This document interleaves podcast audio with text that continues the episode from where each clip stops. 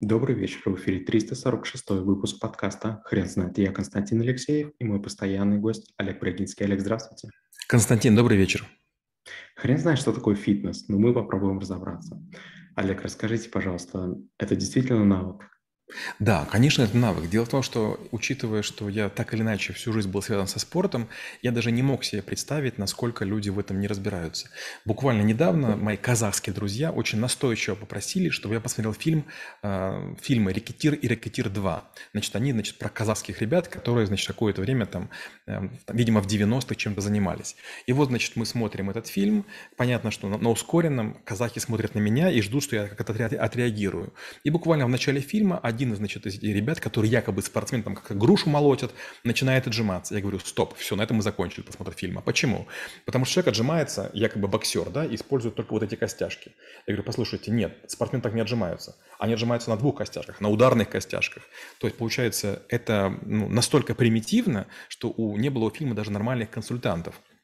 Многие люди лезут на тренажеры или занимаются какими-то там приложениями, при этом допускают жесточайшие ошибки, не понимая биомеханики своего тела. И, конечно, это приводит к растяжениям, это приходит к перенагрузкам, к разрывам суставов или там каким-то воспалениям. Поэтому, да, я глубоко уверен, что фитнес – это э, навык, который нужно офисному человеку, который мало времени вообще посвящал э, своему телу, знать.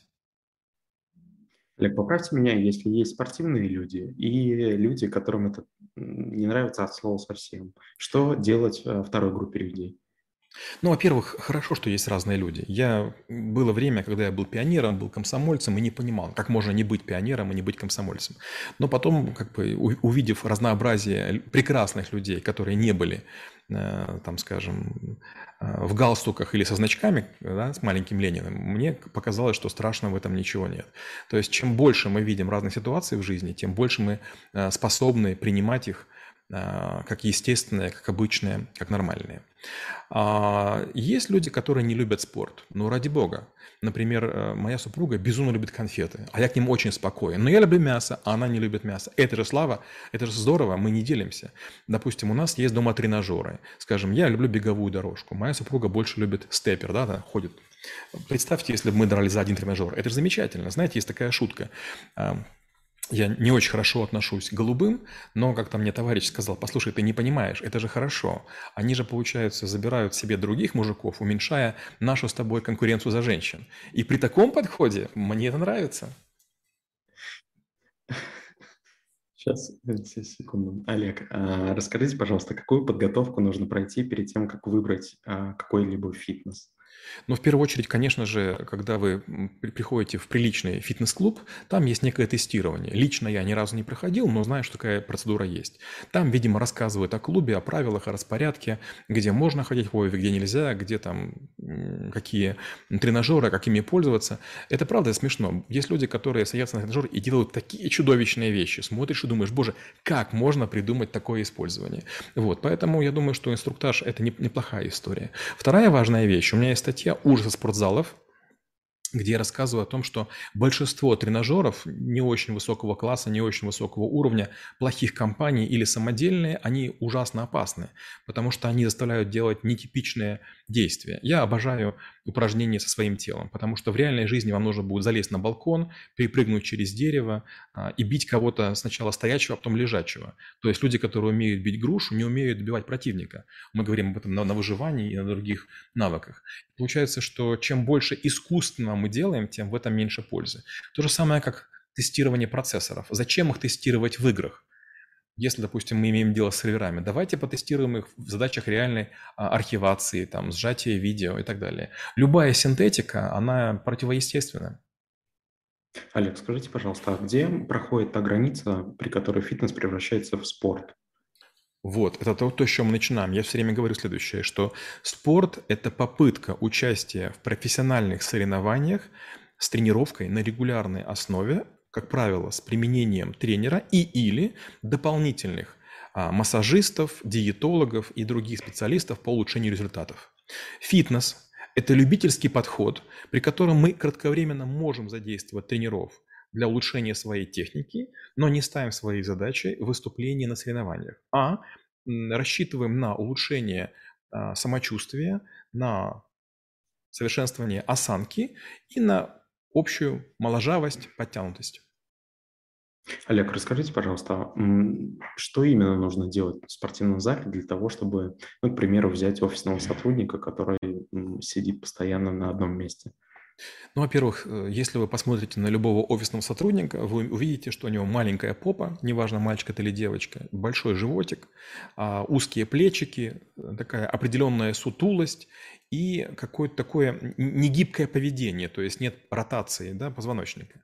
Поэтому, конечно, очень здорово, чтобы такие люди, а, плавали, б, бегали, с, ездили типа на велосипеде или там ходили на арбитреке, для того, чтобы хотя бы легкие включались. Когда мы сидим за столом, у нас нет никакой амплитуды, у нас нет движения рук, при котором наши легкие наполняются кислородом. Мы их используем на маленькую долю. У нас трофируются мышцы, и мы становимся неспособны вообще к нагрузкам. Олег, вы не могли бы, пожалуйста, рассказать, какое место занимают витамины, дополнительное питание в фитнесе? Вы знаете, трудная история. Дело в том, что я очень серьезный противник витаминов, добавок, спортивного питания, медикаментов. А, очень. Опять же, я родился в то время, когда нам следующему учили, что любая привычка к чему-то ни было, определенному виду еды, напитков, она очень пагубна. Тоже было время, понятно, что когда я занимался спортом, тогда еще не было этих всяких вещей. Мы то малиновое варенье пили, то кока-колу, то уксус, то там еще что-нибудь. И да, были такие ситуации, при которых вот, кажется, там колу выпил, тебе легче бежать. Там, наверное, кофеин. Но потом, рано или поздно, ты не успеваешь выпить свою колу и там мучаешься на тренировке. Я очень быстро понял, нельзя ни на что надеяться. Ни на любимые носки, ни на любимые, там, не знаю, там, гетры – ни на любимые перчатки, ни на любимую, там, не знаю, там, э, там воду. Олег, расскажите, пожалуйста, как поступать человеку с медицинской точки зрения для того, чтобы эффективно заниматься фитнесом? В первую очередь нельзя перетруждаться. Вот есть такое состояние, называется крепатура, когда вы перетрудились, и у вас или руки болят, или ноги болят. Опять же, наблюдая за людьми, которые там пытаются марафоны бегать, потом ходят как роботы-вертеры, мне их не понять. Я глубоко уверен, что нужно себя максимально щадить. Зачем над собой издеваться? Зачем быть посмешищем? Нельзя брать неподъемные нагрузки, нельзя торопиться. Заниматься 2-3 раза по полчаса полчаса в неделю вполне достаточно. Все равно вы не будете Рэмбо, вы не будете Шварценеггером, э, вы не станете там э, Брюсом Ли. Поэтому не нужно гоняться за тем, чтобы там, нарастить гигантскую кучу мышц. Не нужно есть слоновьи банки всякого этого пойла в надежде, что у вас мышцы вырастет. Э, в какой-то момент времени все равно спорт отходит на второй план. У кого-то это роды, у кого-то сложные проекты. Я на спорт не хожу уже два года, потому что мы занимались клиникой супруга, открытием клиники в Москве, и просто нет времени до сих пор. И, конечно, да, это с одной стороны, удручает, а с другой стороны, представьте, если была частью жизни такой прям серьезной, я бы страдал и мучился. А так я понимаю, да, я кратковременно сошел с этого поезда, да, побуду на неком полустанке, а потом опять сяду в очередной и начну догонять всех остальных. Олег, порекомендуйте, пожалуйста, несколько упражнений для человека, который, допустим, тоже работает в офисе, но э, и э, вследствие которых можно сохранять себя в какой-либо приемлемой форме. Ну, опять же, я, к сожалению, функционал. То есть я не верю во всякие там комплексы, во всякие там методики. Следующее. Первое – это отжимание. Чем хорошо отжимание? Отжимание, оно равносильно ударом. Если вы отжимаетесь 120 раз в минуту, вы хорошо бьете. Этого достаточно, чтобы кого-то вырубить. Второе – пресс. Будет совершенно смешно, если вашего пресса не хватит, вам пробьют солнечное сплетение. Поэтому подъемы одновременно и вытянутых рук, и вытянутых ног э, в центральной точке 50 раз – это хорошая история.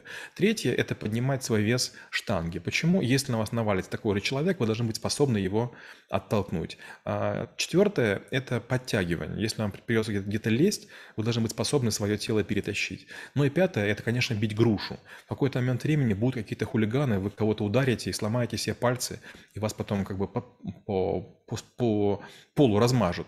А если у вас будет привычка, ну, может, вы не сильно ударите, но, по крайней мере, не, не поломаете себе ничего.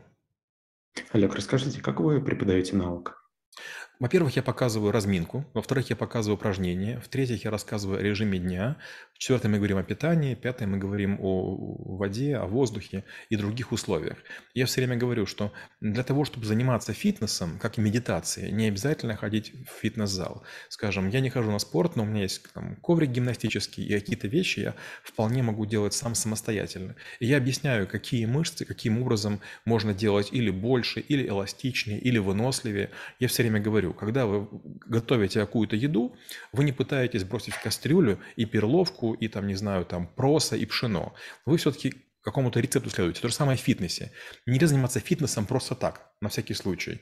Желательно, чтобы у вас не было такого там большой торс на маленьких ножках или перекачанные нижние конечности и смешной верх. Олег, спасибо. Теперь на вопрос, что такое фитнес, будет трудно ответить. Хрен знает.